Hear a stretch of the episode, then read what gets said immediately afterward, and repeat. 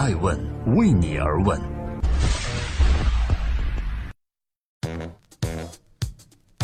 Hello，各位好，欢迎收听和收看每周日上线的《爱问顶级人物》，记录时代人物，探索创新和创富。我是主持人艾诚，今天共同对话的是易道创始人周航。如果说易道的命运是早就注定的，你会信吗？你又会做什么？创业有点像吸毒，难受但上瘾。关于周航的故事，爱问人物已经对话和专访记录多次周航，但今天关于他的故事，我们想从他的微博说起。周航的微博能算命，比如说，二零一一年十二月份，他的微博上写着：“创业路上，用户是你的快乐源泉，对手是痛苦的病因，所以我们要关注用户，忽略对手。”二零一二年，周航的微博上说。如果不确定创业这条路该不该走下去，那就去问用户产品有没有存在的必要，有的话就抱紧用户。二零一三年，做本来的自己和真正与生命相关的人交往。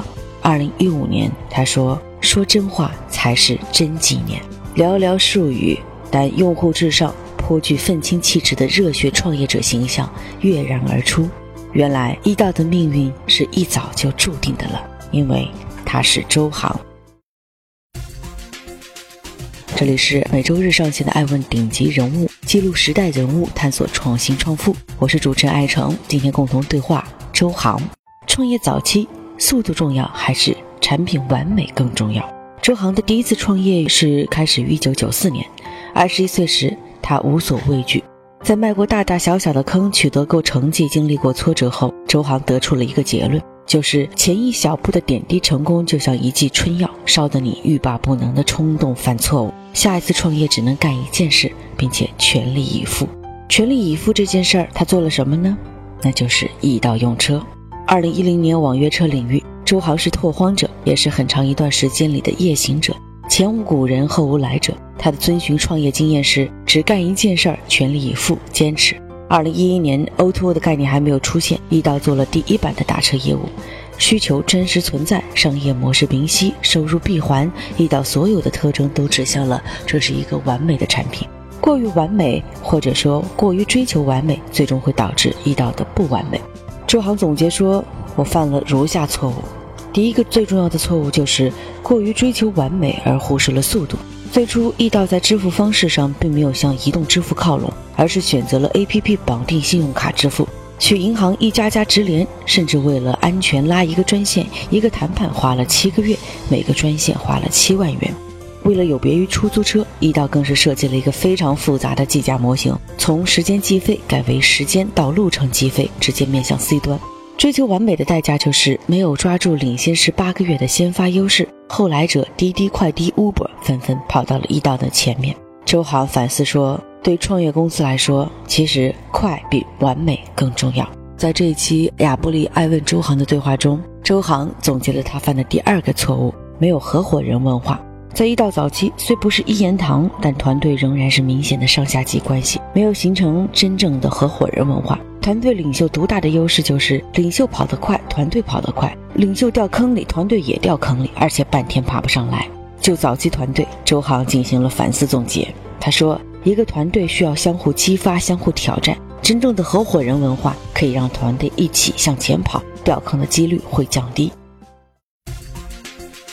那么，创业中期到底是更关注竞争，还是关注用户呢？对于拓荒，周航有着一番推门理论。他说：“哪怕是铜墙铁壁，也可以去拿木头撞一撞，可能没撞开，但是它已经松动了。如果一万个人去撞这个门，门说不定啊就开了。”在易道的推门过程中，滴滴、快滴、Uber 纷纷加入进来，并且发生了一场人类商业史上前所未有的资本大战。战争的残酷程度以烧钱数百亿来计算。在这场战争中，易道的地位从开创者落后到打着望远镜都找不到的地步。在这其中，周航总结其错误是忽视竞争、回避竞争。对于价格战和疯狂补贴，易道选择了忽视，甚至是鄙视。同做高端车的优步开始降价放量，易道无动于衷，坚持高端差异化服务。正如周航在微博中所说，他把目光一直放在用户身上，而没有放在对手身上。对方做的任何行为都不跟进。红杉要对其投资，易道拒绝。后来周航总结拒绝红杉投资的原因是。一方面考虑到股权会稀释很多，另外我们对竞争形势估计错误，没有想到竞争会如此惨烈。而事实证明，在这个高频大众的行业，价格撬动是简单粗暴也最有效的。崭新的商业模式，市场需要被教育。互联网企业竞争中，只有老大老二才能生存，这也似乎成了铁律。不跟进有洁癖的易道，终究在这场豪赌中被边缘化了。现在来复盘，周航反思说：面对竞争，宁可竞争过激，也不要忽视竞争。他说：我们当时本质上的心态，在面对竞争时是回避的。其实，所谓的差异化服务、忠实的会员体系、很强控制力的资源，在互联网世界里都不如流量和价格战有效。而周航总结他犯的另外一个错误是政策判断的失误。自从易道创立的第一天，身上就一直贴着非法经营的标签。二零一四年八月，北京市交通委员会下发了关于严禁汽车租赁企业为非法营运提供便利的通知，易道被认为非法的新闻纷沓而至，那也是周航创业二十多年来压力最大的一次。易道被贴完非法运营的标签的两年后。二零一六年七月，《网络预约出租车经营服务管理暂行办法》颁布，网约车又突然变成了合法地位。两年时间，天壤云泥。曾经，周航认为疯狂补贴冲击市场，影响市场稳定，政府一定会干预，所以他设计的专车定位为出租车之上的业务，他也不会在中国挑战出租车政府管理体系。如他所料，政府干预了，但他猜中了开头，没有猜中结尾。政府在两年之后才干预。那两年的时间，对手都在做些什么呀？对手采用一切手段抢夺流量，积累到一定量，采取破坏性的竞争策略，向上进攻高利润的差异化市场，比如降价补贴，直接把走差异化高端服务的收入成本结构彻底破坏掉。而易到的市值、现金再融资都处于非常被动的地位，最后不得不跟进，进入对方的节奏。在艾文周航的这期节目中，他一丝苦笑，夹杂着无奈地告诉我。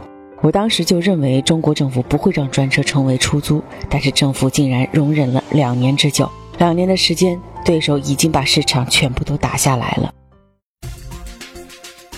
回顾了创业早期和中期容易犯的错误，创业后期融资选择投资人的正确打开方式又是什么呢？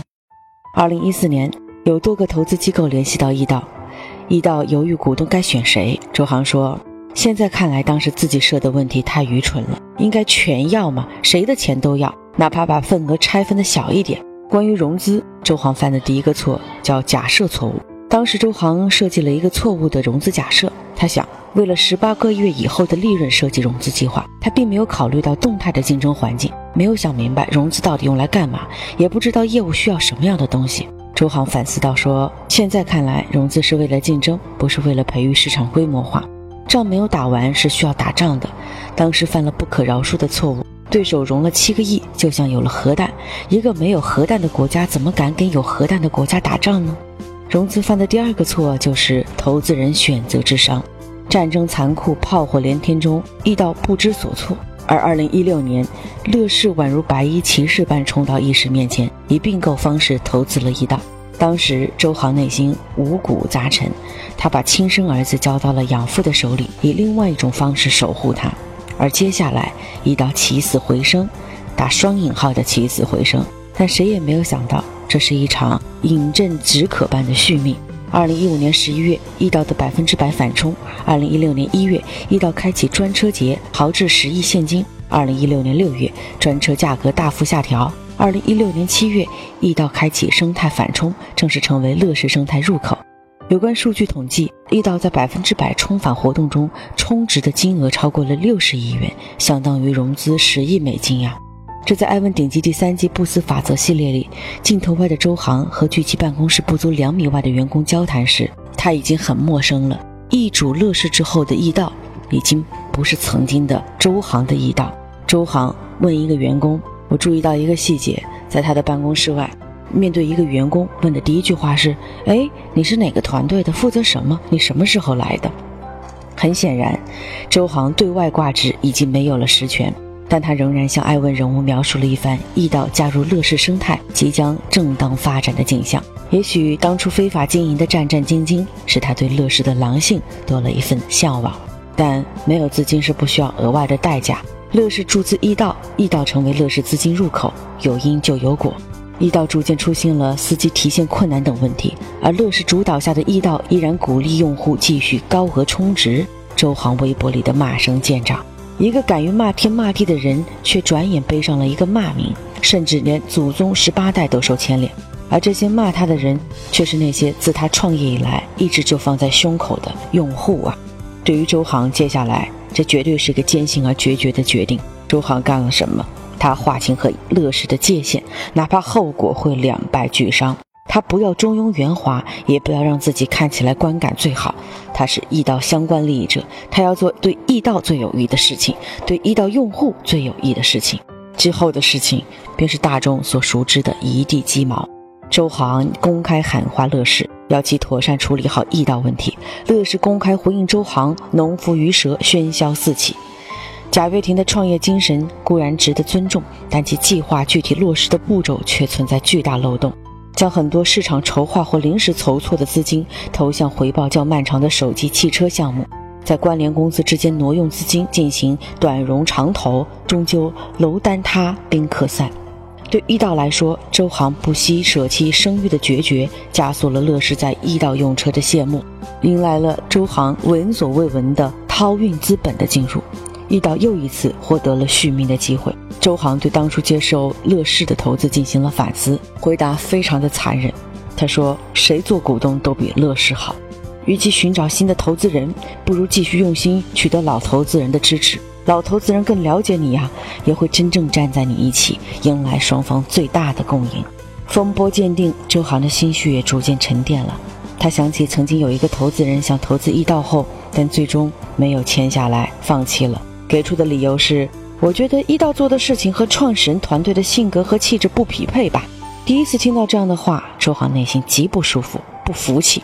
如今，他认为这个投资人放弃投资易道是对的。周航说：“我是这个行业的开创者，没错，但他最核心的竞争力是强运营驱动，更多需要的是执行力、对竞争的敏感度、对竞争的偏好。从这些方面来说，的确不符合我个人的特质。”谈起易道，他更希望通过咀嚼过去，对世界、商业、人生有一个重新的理解。如果失败不可避免，那么不妨直面、放下，继续前行。创业对于周航来讲，就像吸毒，难受但上瘾。这种上瘾更多的是对于自由的追求。爱问顶级人物之周航的节目最后，他用一句话给自己的向往自由放了一条生路。我追求的自由，不是什么都不用干，去享受生活，这是肤浅的自由。深刻的自由是心无挂念，不因恐惧而怯懦，不因贪婪而追求，心没有约束，更自然的去接近于真正热爱的事情。欢迎收听和收看《爱问顶级人物之周航快问快答》。在创业初期，我们往往遇到的问题是如何抓住先发优势；在创业的中期呢？我们如何？你已经有地盘了，怎么去面对竞争，在竞争中突围？嗯，在创业的后期，其实创业是一个没有止境的路啊。我所谓的后期，可能是在你马上证券化上市之前的后期。那面对跟资本之间的博弈，你该如何选择？对创业公司来说，快比完美更重要。确定？嗯。那我反过来推过来，就是曾经你觉得完美比快更更重要？对。我觉得，如果你把时间放回到那个时间，一一零年、一一年吧，那个时候移动互联网刚刚起步，还没有 O2O 的概念的时候，那个时候遇到，我觉得应该说是移动互联网早期是个非常完美的一个创业公司，呃，有确切存在的需求，有明确的商业模式，有收入的所谓的闭环，几乎不会遭遇现在我们在创业的时候问到的这些问题。哎，你你。你的收入怎么来啊？你你凭什么赚钱啊？这些问题都没有，听起来是一个又有需求又有商业模式又有收入，而且是现在开始就可以马上赚钱的这么一个业务，非常的完美。正是因为它过于的完美，或者我们刻意的要维持它的完美度，导致他跑得不够快。来，我们再看看这个创业的中期，创业的中期就是搅局者了。网约车第一人啊，易道也是先行者。但是先行者之后，滴滴来了，快递来了，乌布来了，神州来，都来了。对。最后，起了个大早，赶了个晚集的人不见了。在全世界，不管怎么样的巨头，你的机会呀依然还是可以找到他的竞争对手的。所以说，竞争是一个公司、一个企业经营中呢，永远不可回避的话题。但是我从中呢看到了自己，其实现在在创投资中呢，也看到了很多的创业者，就是面对竞争的时候的心态是不对的。我们经常，我也经常会问啊，一个创业者说：“哎，你怎么看你的竞争啊？”他们的回答，我觉得就看到我当年一样，他们不行，他们这儿不行那儿不行，呃，他们也这个还差得很远。那我能不能反过来推？你曾经犯过这样的错，你有一点轻视，你宁愿轻视也不愿意过激。其实 Uber 跟我们几乎同时起步，起步的起点也一样，都是从做 Black Car 开始的。Uber 的放量其实看得很清楚，Uber 就是从 Uber X 开始放量的。嗯。Uber X 就是比出租车便宜百分之，就是七折的出租车。那为什么我不跟进呢？所以这点其实我给了自己一个很大的教训，就是说，我觉得一个创业者呢，很容易犯的一个错误就是说，或者一个问毛病吧，特别不愿意否定自己。但是听上去易道是一个完美的产品啊，在初期，在中期的时候呢，呃，你也是你的团队也是优秀的创业者，但是为什么易易道变成了今天的易道？我觉得毫无疑问吧，打车这事儿呢，就是我觉得是人类商业史上从未有过的事情，三次打破了我对钱的认知。第一次是在打车的补贴，七十天两家烧掉了三十多亿人民币，那是二零快递和滴滴之争，那是二零一四年的春节期间，这已经把我们打得瞠瞠目结舌了。不是说所有人都是大神，所有人都是说。很有远见，我们就是要为移动支付打这一仗，不是。其实不管是从他们两个当事人，还是背后的两个巨头，都没有做好这样的准备，本身都是一场失控型的战争。嗯，那你怎么评价易道这次创业呢？首先，我觉得易道开创了一个行业，没有易道，你们也不会有你们现在所有出行生活的改变。嗯，那就是遗憾。如果就我个人和这样一次创业的经历来说，我觉得我的人生。因为过去的这几年，因为易道，我觉得变得非常的精彩和丰富。我觉得我个人，不管是从我的对这个世界的认知的视野，我自己的认知的水平，我我结识了人，包括我结识了你，我觉得没有这样一个创业的经历，我不会得来这些。他对我的人生是巨大的丰富和提升。嗯，从这点来说，我非常感谢有这段创业。嗯，所以遇到这次创业，一切都是最好的安排。没有什么好不好，我觉得我非常坦然的接受。嗯，爱问是我们看商业世界最真实的眼睛，记录时代人物，传播创新精神，探索创富法则。